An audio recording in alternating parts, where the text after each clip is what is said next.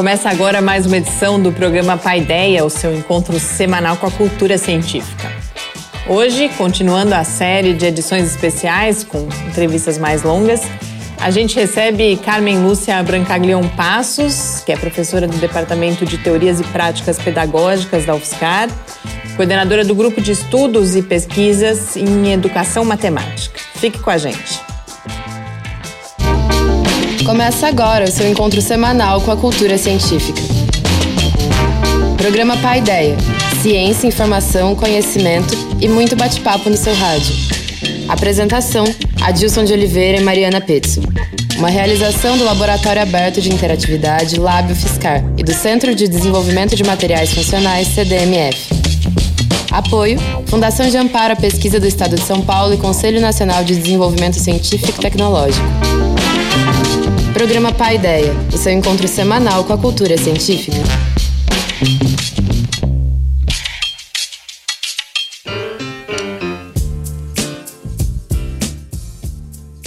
Muito boa noite. A gente começa agora nosso encontro semanal com a cultura científica aqui no Paideia, em uma realização do Laboratório Aberto de Interatividade da UFSCar, o LAB, e do Centro de Desenvolvimento de Materiais Funcionais, o CDMF. Paideia vai ao ar todas as terças-feiras, às 8 horas da noite, nas redes sociais e no site do Lab e também na Rádio Fiscar. Para apresentar o programa de hoje, está comigo aqui no estúdio já a professora Adilson. Muito boa noite, Adilson. Boa noite, Mariana. Boa noite a todos que nos assistem e nos ouvem. E a gente continua a série especial com a convidada Carmen Lúcia Brancaglion Passos, que é professora do Departamento de Teorias e Práticas Pedagógicas da UFSCar coordenadora do Grupo de Estudos e Pesquisas em Educação Matemática e que coordenou o programa de pós-graduação em Educação da UFSCar de 2010 a 2015. Carmen, muito obrigada por ter aceito o nosso convite. É um grande prazer, uma satisfação aí para a gente poder conversar com você aqui hoje. Obrigada, o prazer é todo meu né, de estar aqui com vocês. A gente vai falar das suas pesquisas, de toda a sua atuação na área da educação matemática, mas eu queria começar com a sua própria trajetória. Você uhum. é originalmente graduada em matemática, depois fez o restante da formação né, na pós-graduação na área de educação. Atuou muitos anos como professora do, do ensino fundamental e hoje é formadora desses formadores. Queria que você comentasse essa trajetória pensando um pouco nessas mudanças, como essas escolhas foram feitas e como essa trajetória está presente em você hoje nas pesquisas que você realiza. É, eu fui, sou licenciada em matemática, né? Me formei já há muitos anos. Em 78 inicio a minha atuação na educação básica, lecionando para os anos uh, sexto ano, atualmente, né? Sexto ano ao ensino médio, né? E eu tive a oportunidade, por muitos anos, eu lecionei, antes de entrar no ensino superior, 23 anos na educação básica. E de 89 em diante, eu passo a lecionar no curso de uh, formação de professores a nível médio no estado de São Paulo, que se chamava Cefam. E o meu interesse em lecionar nesse curso, ele parte da minha experiência enquanto professora da educação básica. Porque o que eu via meus alunos uh, dos anos finais do ensino fundamental, que menos gostavam de matemática, diziam que queriam fazer magistério, né? Isso me intrigava. Eu falava, mas como que você vai ser um professor que vai ensinar matemática nos anos iniciais se você quer fugir da matemática? E esse era o motivo. Eles diziam que queriam fugir da matemática. E eu me interessei por trabalhar na formação desses professores. Foi quando eu fiz um projeto, na época o Cefam era assim que funcionava, o professor não era efetivo do curso Cefam. Ele se inscrevia, passava por um processo seletivo, né, a partir de um projeto, etc.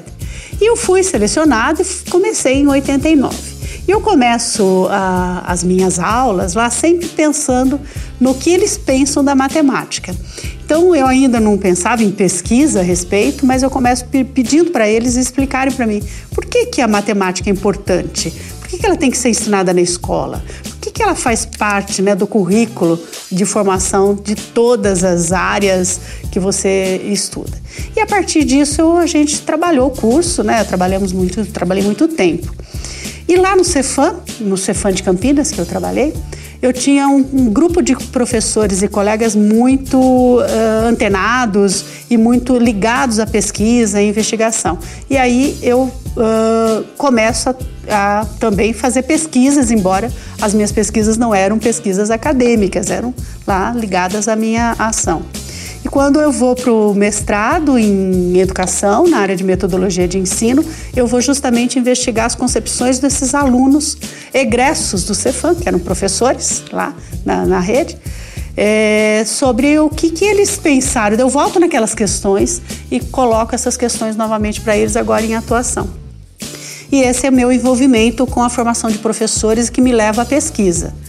E eu continuo trabalhando no Cefam até ingressar no. Eu termino o mestrado, trabalhando no Cefam, vou para o doutorado e continuo investigando a formação de professores e a prática de professores, né? E, e eu vou para o campo dos anos iniciais.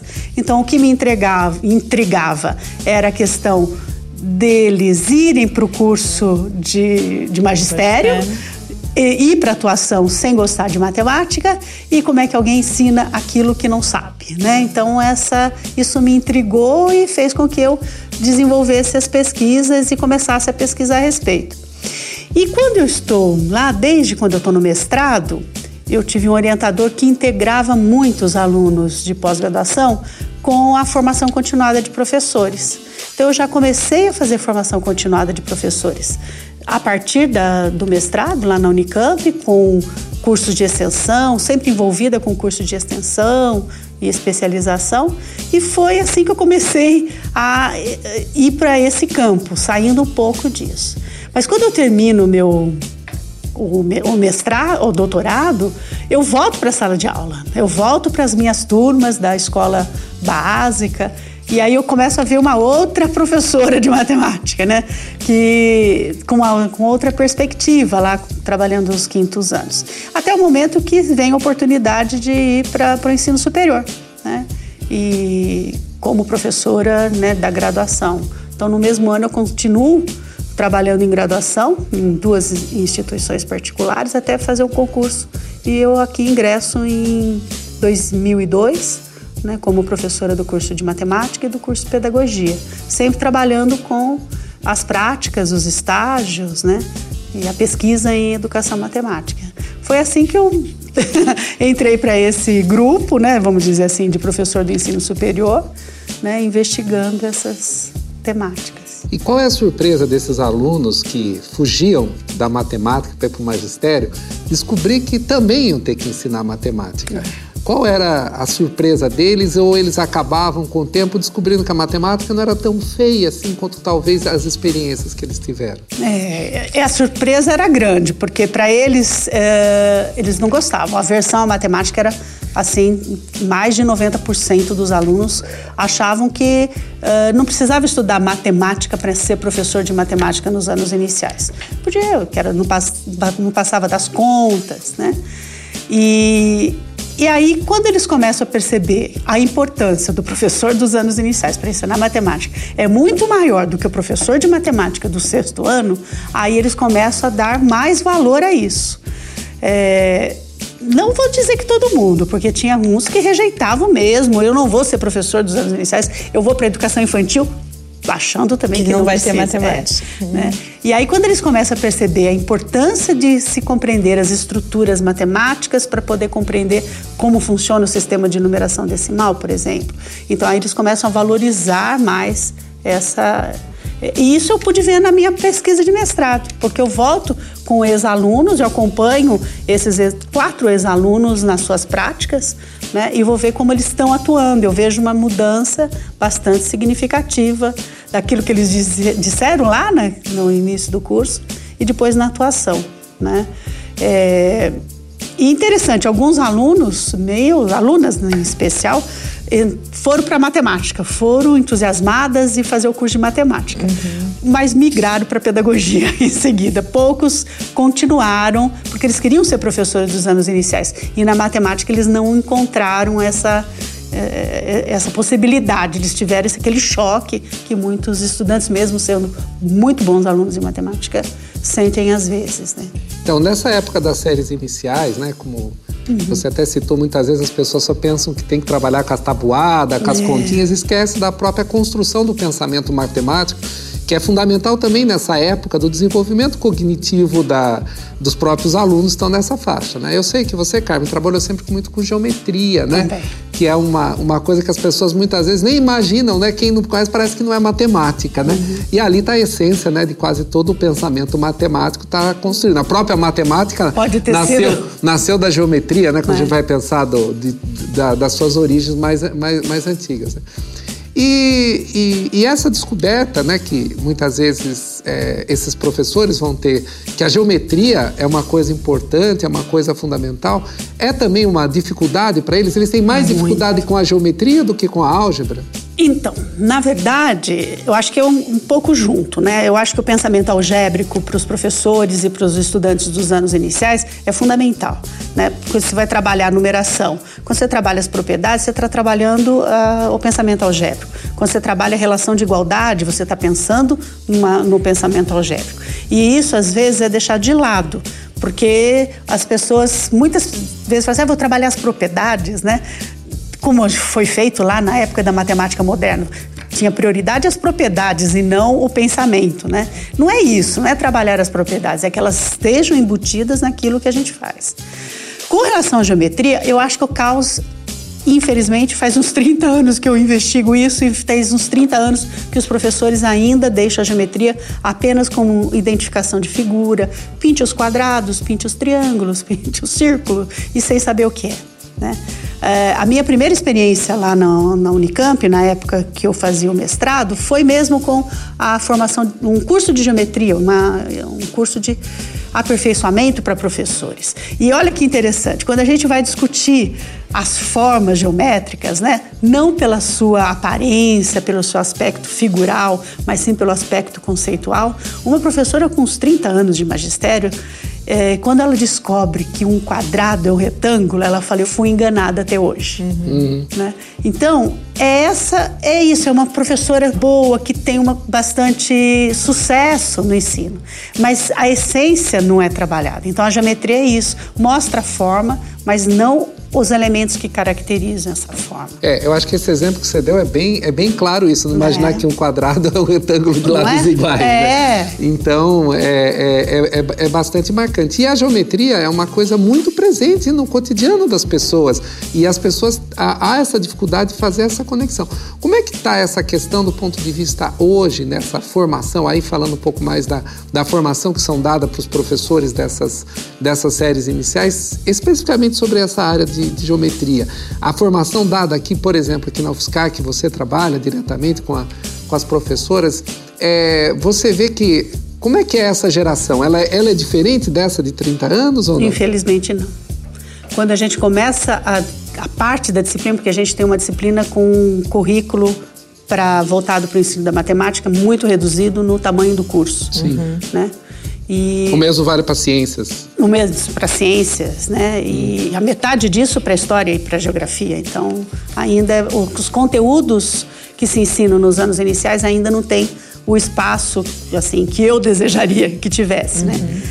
Enfim, quando a gente vai tocar no assunto geometria, eu começo a perguntar para os alunos o que, que é geometria, qual foi sua experiência com geometria, eles lembram de pouca coisa, né?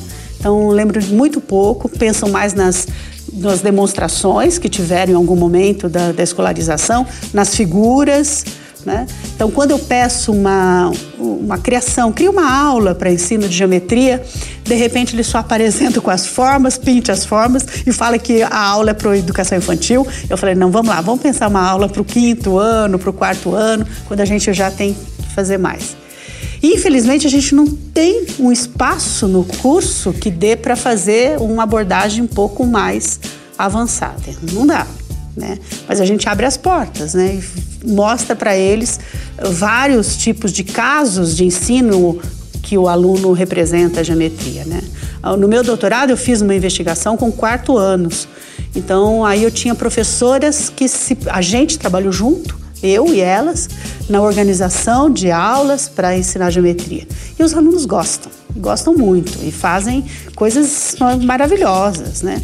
Um aluno lá na escola, numa das escolas que eu fui, a professora queria muito ensinar o pi, que aliás, né, ontem, ontem foi o número do o dia do pi, né? Uhum. É, ela queria, ah, vamos ensinar o pi? Eu falei, vamos, né? Tudo bem, uma razão, tudo bem, vamos lá. Pegar objetos redondos, fazemos o, com barbantinho ao redor, daí fazemos o círculo, cortamos na diagonal, no, no, no, no diâmetro da circunferência, daí a gente mede, divide, papá, tudo bem. Aí o menininho pega uma esfera, fica com a esfera na mão assim e diz: Como é que o homem conseguiu medir o comprimento da Terra se ele não pode passar um barbantinho? Então, o um menino de quarto ano, quarta série, que agora é o quinto ano, então eles têm muita curiosidade, né? E foi usando geometria que mediu o tamanho da Terra. geometria, na verdade, e muito próximo do que hoje se sabe, né? Então, Aí, aí o que que a gente, o que que aconteceu naquele momento? A professora falou assim: "Você não viu que esse objeto não dá certo? Pega outra coisa". Então, claro que daí eu tive que fazer uma intervenção, falar: "Olha, eu fui falei um pouquinho de triangulação, de sombra, mas claro, eram alunos, né, de nove anos de idade, então tinha coisas que eles não conseguiriam compreender. Mas a pergunta dele leva àquilo que, que acontece na sala de aula, né? uhum. né? Por que que isso, por que que dá certo? Por que que... Ah, e outra, na, lá naquela aula mesmo, os alunos, a gente foi fazendo uma tabela e anotando os valores. Quanto media o comprimento da circunferência, quanto com, com, uh, media o diâmetro. E aí, vamos dividir. Aí o menino falou, é tá tudo dando três e alguma coisa, eu tô dividindo e tá dando três e alguma coisa. De repente tá apareceu um quatro alguma coisa. Eles tá errado, tá errado, tá errado, porque saiu da regularidade. Então, eles perceberam que tinha uma regularidade. E de fato tava, o menino mediu errado lá e aí eles foram correndo na mesa do que tinha feito errado. É, essa questão, então, só queria falar mais um pouquinho dessa questão da, da geometria, que há esse problema na, nessas séries iniciais, depois isso se propaga no ensino fundamental, no ensino médio. E eu, como sou professor de física, percebo que uma das grandes dificuldades Uh, os alunos falam que não aprendem física porque não sabem matemática, mas o que eles não sabem de fato é geometria. Né? Não é um problema tanto da álgebra uhum. que você tem, que não, não passa nada do que, do que regra de três ou proporções que você usa, uhum. mas há uma dificuldade quando você formula um problema físico de você ao, ao, ao tentar resolvê-lo, você precisa usar uma visão geométrica. Yes. Então, por exemplo, o próprio conceito de força, velocidade, são grandezas vetoriais que você representa isso geometricamente. Uhum. Né? Então, vai lá no ensino médio, o professor de física vai introduzir a ideia de vetor, que é importante para explicar, e ele, aquele vetor parece que não tem nada a ver com tudo que aprendeu de geometria antes. Então, há essa desconexão. Então, essa construção do pensamento que a geometria permite, que a matemática permite, faz muita falta na hora que quando vai discutir o próprio pensamento físico, né? Dessa questão do movimento, do espaço, do tempo, dessa representação geométrica que muitas vezes isso, isso é necessário. Então, de fato, há um, é, é, eu acho que é, é, é fundamental, né? é fundamental esse trabalho que você faz, porque tem que na, naquela origem ali, naquele ponto inicial, que isso vai se propagando depois, ao longo de toda a formação deles. E aí, depois, nós vamos ter aqui na universidade alunos que vêm fazer curso de engenharia. Que, ou de física mesmo, ou matemática, que são alunos que teoricamente gostam de matemática, uhum. gostam de física, e se esbarram nessas grandes dificuldades. De, de, construir esse, esse, é, esse trabalho. Uma coisa que você falou agora, e é muito importante, é assim: às vezes o curso de matemática no, nos anos iniciais, a disciplina de matemática nos anos iniciais, na parte de geometria, ela começa das figuras planas. Ah, porque é mais fácil. E a gente está fazendo o oposto, o inverso. A gente tem que trabalhar a representação, os, os sólidos, aquilo que é tridimensional, porque a gente está no espaço sim. tridimensional. E aí sim ir para as partes, para aquilo que compõe. Eu vejo alunos, eh, muitos alunos do ensino superior que têm dificuldade de entender um sólido de revolução ele não consegue perceber o que deu origem ao cone, ao cilindro, porque não consegue ter a visualização espacial. Então, a visualização e a representação é, é muito interessante, muito importante, né?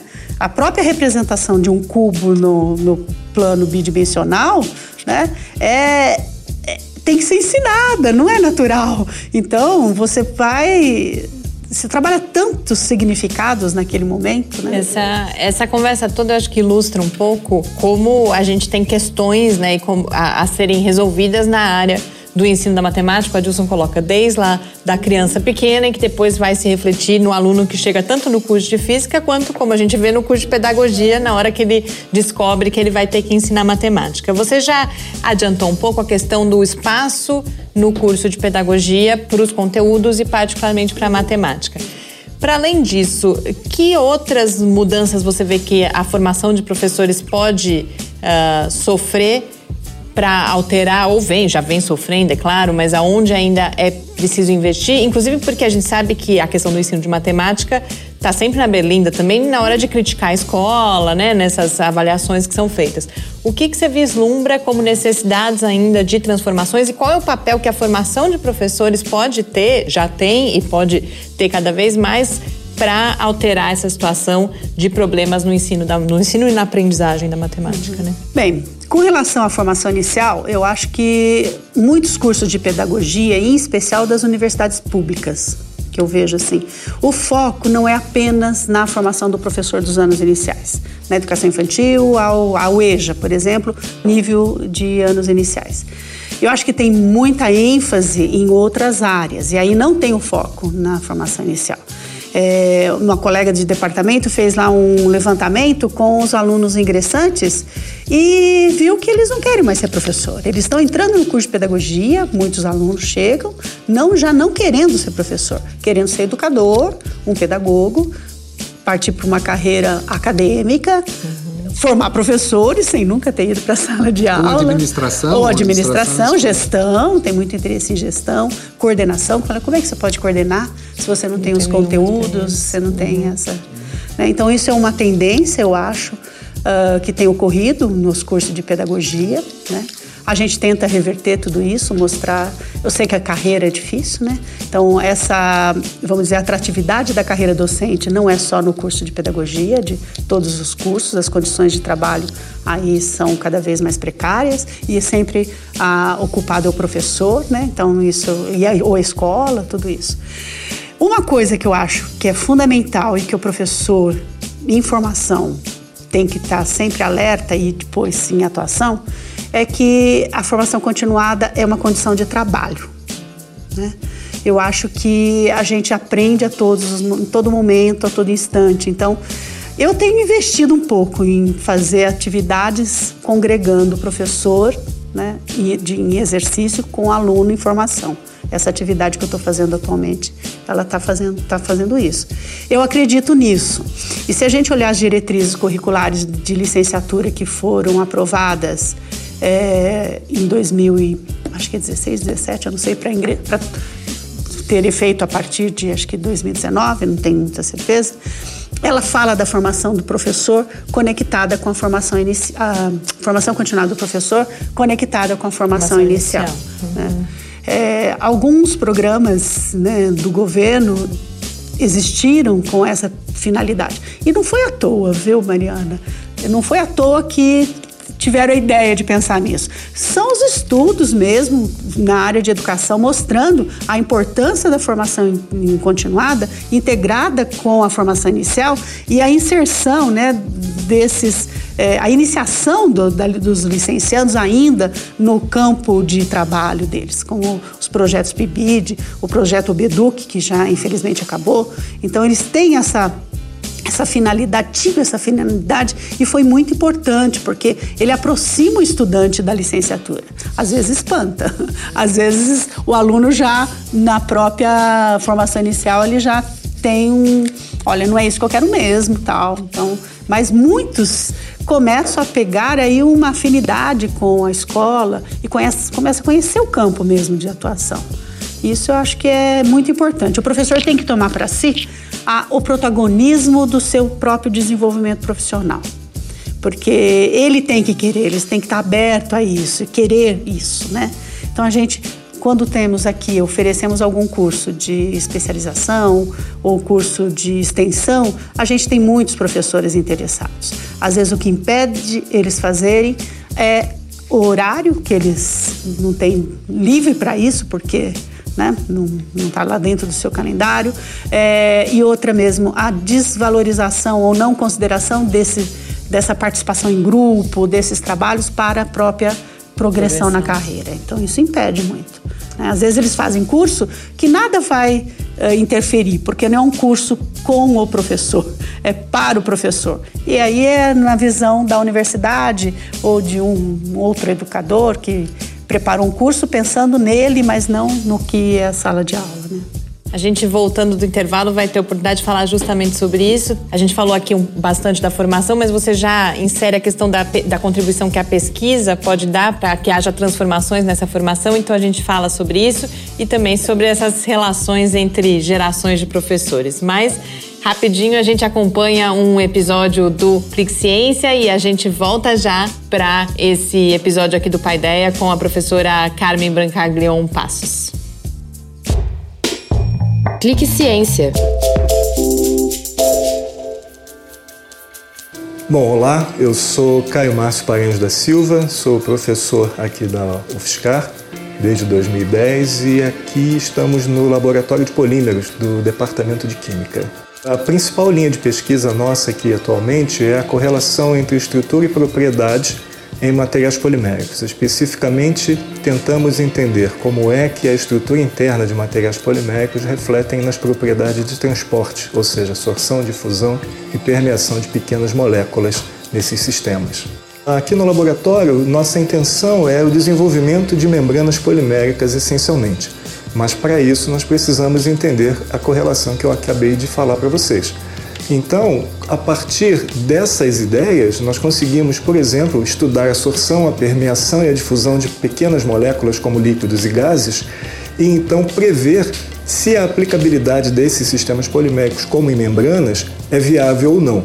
Existe uma enorme gama de aplicações para membranas poliméricas. Assim, por alto, eu posso dizer a vocês que nós podemos pensar em cerca de 26 diferentes aplicações para membranas. Separação de gases, recuperação de CO2 de ambiente, que é um problema ambiental bastante grave na atualidade. Nós trabalhamos muito também com desenvolvimento de liberação controlada de fármacos, purificação de água, filtração em suas várias, em seus vários, suas várias escalas de tamanho, como nanofiltração, ultrafiltração e microfiltração, aplicação de membranas para condições extremas de processo, como por exemplo é, extração de água e água salina em condições de extração de petróleo, muito em voga agora por conta da necessidade do pré-sal, é uma tecnologia necessária. Aplicação de membranas também no revestimento é, de aterros sanitários, as chamadas geomembranas, geotextas, etc, etc. Isso nos permite, então, não só conciliar o interesse da pesquisa científica, como da aplicabilidade tecnológica também. Uma visão de como essa correlação é, é, nos dá uma enorme gama de possibilidades, vocês estão vendo nas imagens que, que mostram como a estrutura interna de uma membrana polimérica pode ser alterada não somente através da composição química, como também da forma de se prepará-la, a chamada história de processamento. Então, é uma área extremamente fascinante e se vocês se interessaram por esse tema, tiverem curiosidade, quiserem conhecer um pouco mais dessa área, procure o nosso grupo, vem conversar com a gente, vem tomar um café que nós estamos aqui à disposição de vocês. Um abraço. Estamos de volta com seu encontro com a cultura científica. Estamos de volta aqui no Paideia e a nossa convidada de hoje é a professora Carmen Brancaglion Passos, do Departamento de Teorias e Práticas Pedagógicas da UFSCar. Carmen, a gente anunciou aí vários temas na nossa conversa no primeiro bloco e um deles foi justamente uh, o que a pesquisa pode contribuir transformações, aprimoramentos, mudanças na formação de professores. Você recentemente participou de uma iniciativa de fôlego justamente de mapeamento da pesquisa que é realizada sobre o professor que ensina matemática. Queria que você comentasse esse trabalho, os principais resultados e, à luz disso também, uh, continuasse essa discussão sobre por que, que a pesquisa é importante para a área de formação de professores. É, eu participo de um grupo, uh, além do que eu tenho aqui na UFSCar, né, é, que é o grupo de estudos e pesquisas sobre formação de professor de matemática, que chama GEPFM, que é na Unicamp, né, e coordenado pelo Dario Ferentini, da área de educação matemática. Né? Nesse grupo a gente pesquisa formação de professores que ensinam matemática e em geral. Esse grupo realizou uma pesquisa anteriormente até 2001 sobre formação de professores, pesquisas que investigam a formação de professores. Dessa vez a gente foi buscar investigar pesquisas sobre formação de professores. E a gente viu que, é, mais do que a formação de professores, a gente tinha pesquisas sobre práticas e processos de professores, além de pesquisas só sobre a formação de professores. Então, muita pesquisa que coloca pesquisa sobre formação de professor, ela, na verdade, ela pesquisa a prática, a de prática professor. professor. Então, a gente uhum. resolveu ampliar né, essa pesquisa e, e, chegou num número de. Nós fizemos um levantamento nos diretos. Pegamos teses e dissertações, né? Uh, da CAPES, né, pro, do banco da do CAPES, banco da CAPES né? e também dos programas, nem todos estavam disponíveis. A gente foi no, no, na unha, né? No início a gente tinha 1.078 pesquisas, e aí a gente foi diminuindo, fazendo alguns critérios e chegamos a 858 trabalhos publicados em nos últimos período? de 2001 a 2012. A gente voltou 2001. Ah, foi uma atualização foi. desse outro trabalho. É, embora tenha ampliado para as práticas e os processos de ensino. Né? Uhum. E o grupo da Unicamp, a gente tem sete professores lá no, no grupo, em torno de sete, oito, varia né, de acordo com a época. E seria insuficiente, a gente não teria fôlego para fazer um estudo com um número tão grande. E era no Brasil inteiro que a gente tinha localizado essas pesquisas. Então a gente ampliou, tivemos 32 pesquisadores participando. Durou três anos, a gente teve um projeto uh, universal né, para poder financiar. Tivemos pesquisadores uh, internacionais que vieram, estrangeiros, vieram fazer conosco aí, ajudar um pouco na, no olhar desses dados. Né? E isso fez com que a gente eh, chegasse a algumas conclusões, por exemplo. Né? O que, que é emergente no campo da pesquisa sobre o professor que ensina matemática. Que campo é esse, né? Que campo de investigação é esse? Eu posso dizer que o professor que ensina matemática constitui um campo, né? E a gente chegou à conclusão que sim, né? Porque o professor ele a gente precisa caracterizar as práticas e os processos que esses professores desenvolvem. Né? A gente tem é, muitas pesquisas, a gente viu que tem muita pesquisa sobre isso, portanto, tem um grupo de pesquisadores já que investigam é, esse tipo de trabalho. Né?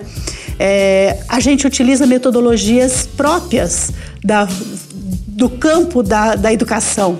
Além da que a gente fala das quantitativas, das qualitativas, a gente vê pesquisas da própria prática do professor, que não é comum em muitas áreas do conhecimento fazer pesquisa da própria prática, né? A gente trabalha com práticas investigativas que o professor desenvolve na sala de aula que são diferentes de práticas do cotidiano. É, pesquisas que uh, trabalham com estudo de aulas do professor. Então, o professor dá as suas aulas, leva para um grupo que a gente tem chamado de grupo com perspectiva colaborativa.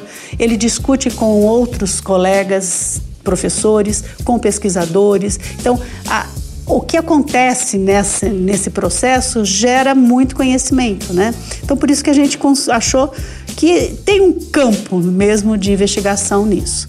E uma das coisas que a gente vê aí uh, como resultados interessantes sobre formação de professor é pensar o professor, a formação do professor como um elemento fundamental para a qualidade do que, se, do que acontece na escola, né? Tá? Não é a única, não é a formação inicial, mas é a formação continuada, as políticas uh, de formação continuada integrada com outras. Esses dados a gente acha que podem ser importantes para políticas públicas mesmo, né, de formação de professores e também para atuação de professor, né? Então acho que ele, eles revelam muita coisa.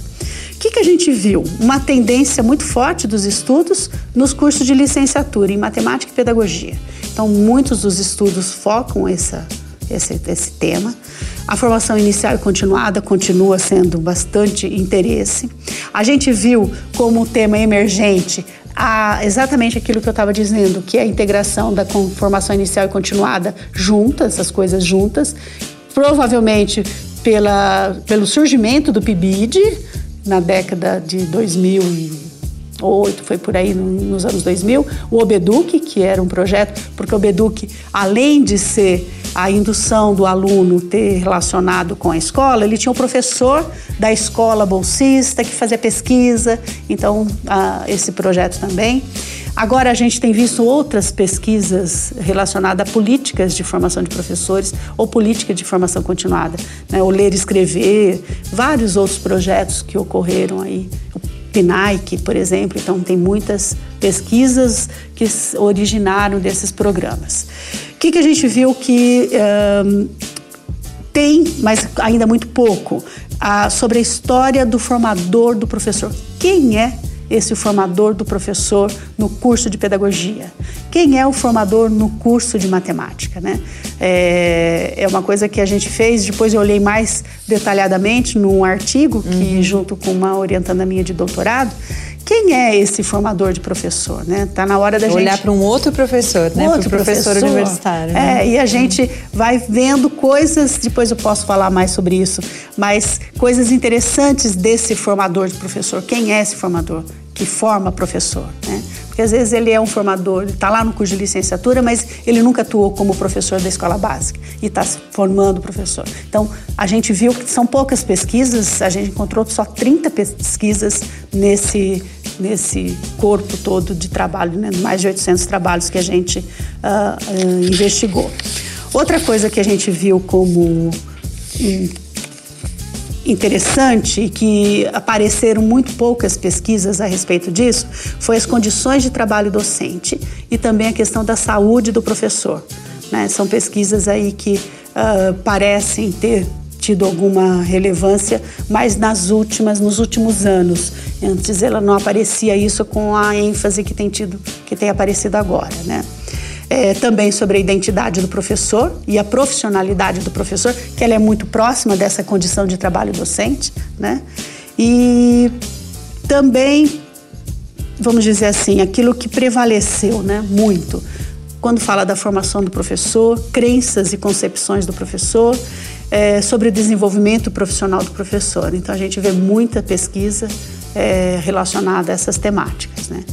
Foi um trabalho bastante árduo, assim, bastante grande, né? A gente publicou um e-book que está disponível e muitas pesquisas, a gente chamou o e-book de um primeiro, vamos dizer, do primeiro, um estudo de primeira ordem, que foi a partir do fichamento, né? Mas muitos estudos foram agora um estudo de segunda ordem que pega aquelas temáticas identificadas e estão, os pesquisadores estão aprofundando. Né? E, o, e o professor de matemática que atua como professor de matemática, que não é professor de matemática, não é formado. Isso, o Brasil ainda tem muito disso, né? Tem, tem muito, tem muito. É, principalmente nos cursos de pedagogia. Sim. Tem isso é, é uma pesquisa que a gente lança aí. Olha, está faltando pesquisa disso. Quem é o professor que ensina matemática? Né, o, o, professor que forma professor que ensina matemática no curso de pedagogia. Uhum. Então, é, muitas vezes é o pedagogo, né? Sim. Ou às vezes não, sei lá, né? Mas é, é, muito, muito interessante isso, né? Porque a sua formação, que você trabalha exatamente, isso é uma formação à parte. Quer dizer, é a parte. É, é difícil alguém, é. alguém que geralmente quem se forma em matemática vai trabalhar na área de educação matemática, muitas vezes vai trabalhar na educação matemática a partir do sexto ano. Do sexto porque ano. ele vai pegar os conteúdos isso. mais Ou professor de matemática, é. não professor das é. séries iniciais. Isso é muito complicado, Adilson, porque a gente fala assim, hoje discutindo, né, qual é a área de formação do professor no curso de pedagogia, né? Eu acho que tem que priorizar a área que ele vai ensinar, né? O que o aluno, que o estudante quando o futuro professor vai ensinar.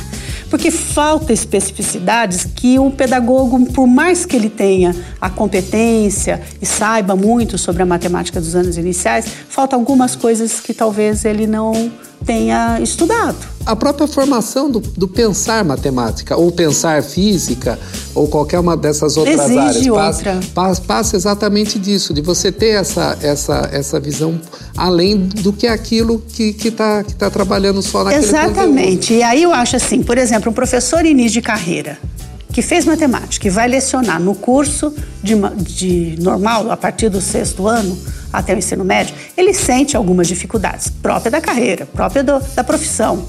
Né? É sempre uma coisa diferente, uma, uh, ele vai, mas ele vai dar conta.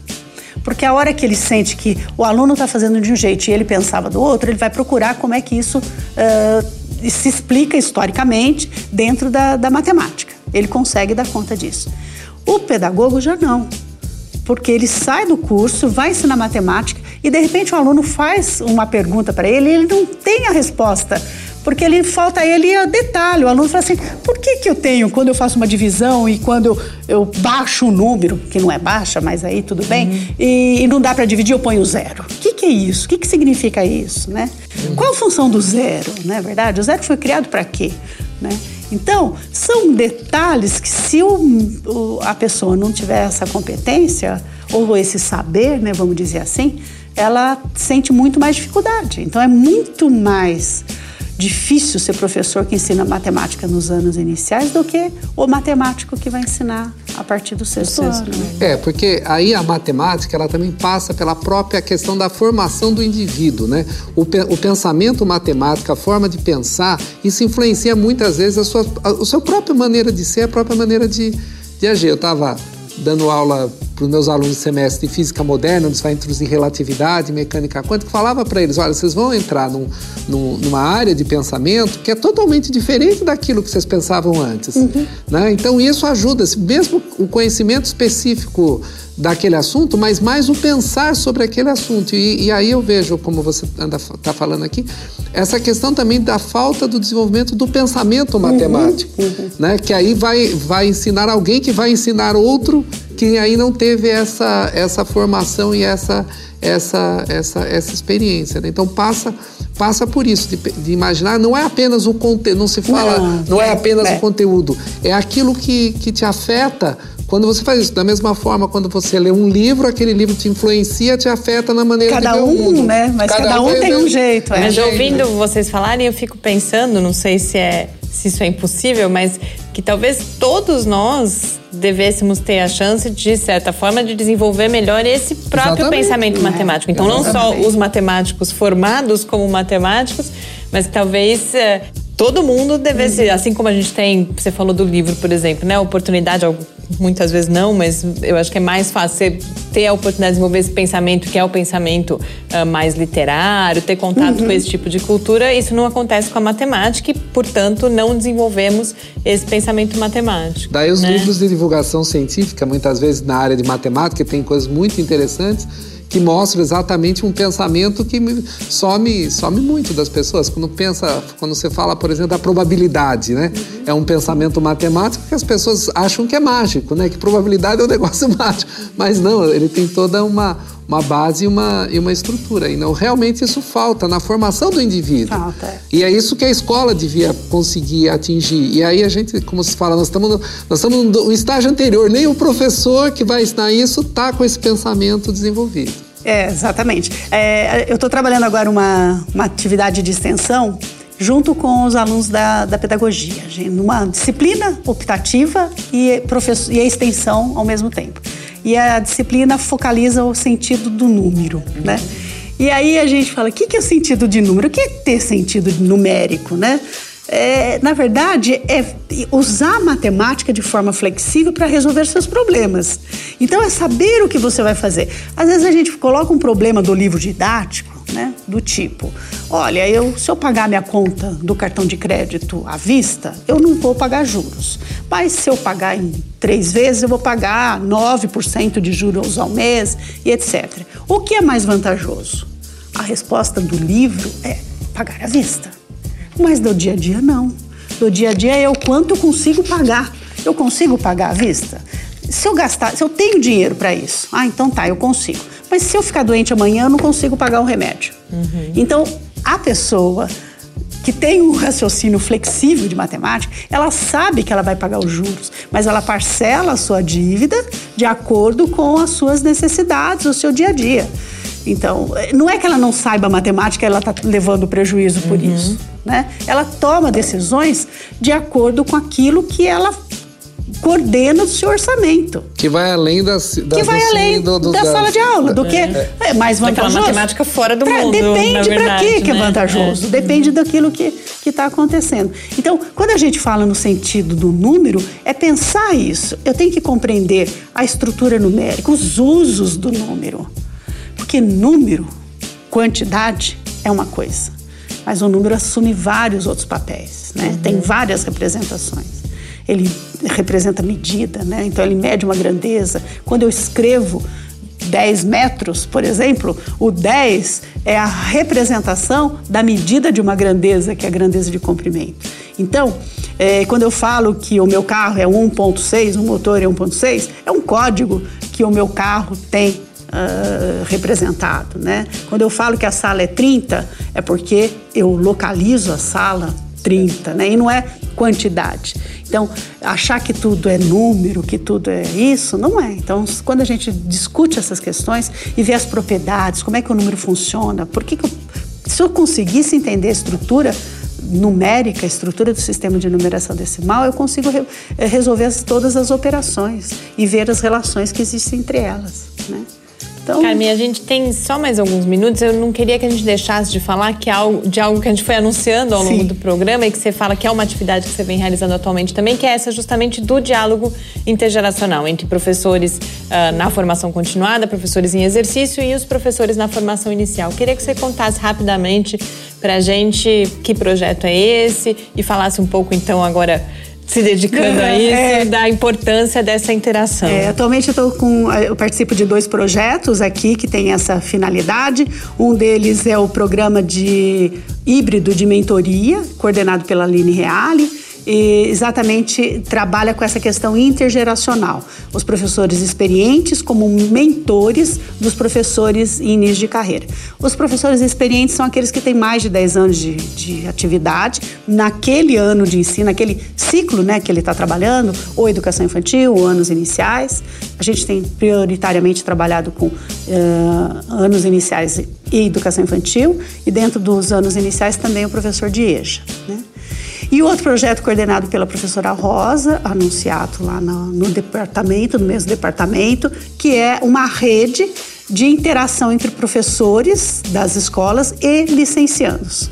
Né? Então não são só os professores iniciantes, mas tem essa interação. E aí a gente faz, é, discute várias, várias temáticas, vários campos né, da educação, da formação de professores e conteúdos a respeito. Então, o professor iniciante, desculpe, o professor em, em, em formação, que são os licenciados do curso de pedagogia, discutem as práticas dos professores, os dilemas e as práticas dos professores. E a gente tem os, os alunos de graduação, de pós-graduação, participando desse ah, conjunto também. também. Uhum. Então, a gente tem uma espécie de é, um campo, vamos dizer assim, um laboratório né, de investigação que a gente vai ver esse, esse hibridismo, né? Porque também a gente trabalha com o presencial e a distância. Uhum. Então, como que essas relações todas estão sendo desenvolvidas e como a gente tem aprendizagens né, nisso tudo. E para os aprendizagem, dois públicos, para o iniciante. Uhum. E para nós, enquanto pesquisadores. Então, uhum. ontem mesmo a gente descobriu aqui que a creche, né, que é os alunos de 0 a 3, receberam material didático cadernos, livros, lápis e apontador. Então, são coisas que chocam, então a gente tem que discutir isso, né? Qual a finalidade disso, né? São alunos, são bebês de 10 meses, né? Recebendo caderno, lápis, borracha, borracha, né? Então, é... Dá para comer. Guache. Guache para os bebês, né? Uhum. Então, é, é, interessante isso, né? Interessante essa, esse diálogo, né? Intergeracional, porque são os jovens, os mais jovens e os que outros. Me parece que pode aproximar também um, um, outro desafio que a gente vê é a escola da exatamente, universidade. Né? Exatamente. Né? Então isso a gente tem visto, tem sido bastante. A procura é muito grande toda vez que a gente abre uma, um projeto desse, vem 800 inscritos no portal dos professores da UFSCar, né, que a gente uhum. tem como local do trabalho. E, e, é isso, a gente, na verdade, a gente acredita nessa, nessa conexão entre o professor da escola, o licenciando, os pesquisadores, os pós-graduandos, né? É isso que a gente chama um pouco de um trabalho numa perspectiva colaborativa. colaborativa. Carmen, muito obrigada. Eu Foi uma ótima conversa. Acho que a gente conseguiu passar. E espero que a gente tenha várias outras oportunidades de okay. falar sobre tudo isso. Muito obrigada. Eu que agradeço. Obrigada. Esse Pai Ideia fica então por aqui. A gente volta na próxima terça-feira, às 8 horas da noite. Enquanto isso, você pode acompanhar o Lab no Facebook, no Twitter ou falar com a gente pelo e-mail cliqueciência.ufscar.br. Muito boa noite. Uma boa noite a todos. Programa Pai Ideia. Ciência, informação, conhecimento e muito bate-papo no seu rádio. Uma realização do Laboratório Aberto de Interatividade, Lábio Fiscar, e do Centro de Desenvolvimento de Materiais Funcionais. Produção e pauta, Mariana Petz e Tarcio Fabrício. Edição, Lucas Stefanuto. Apoio, Fundação de Amparo à Pesquisa do Estado de São Paulo e Conselho Nacional de Desenvolvimento Científico e Tecnológico. Para saber mais, acesse nosso site www.lab.fiscar.br. Programa Pai Ideia, o seu encontro semanal com a cultura científica.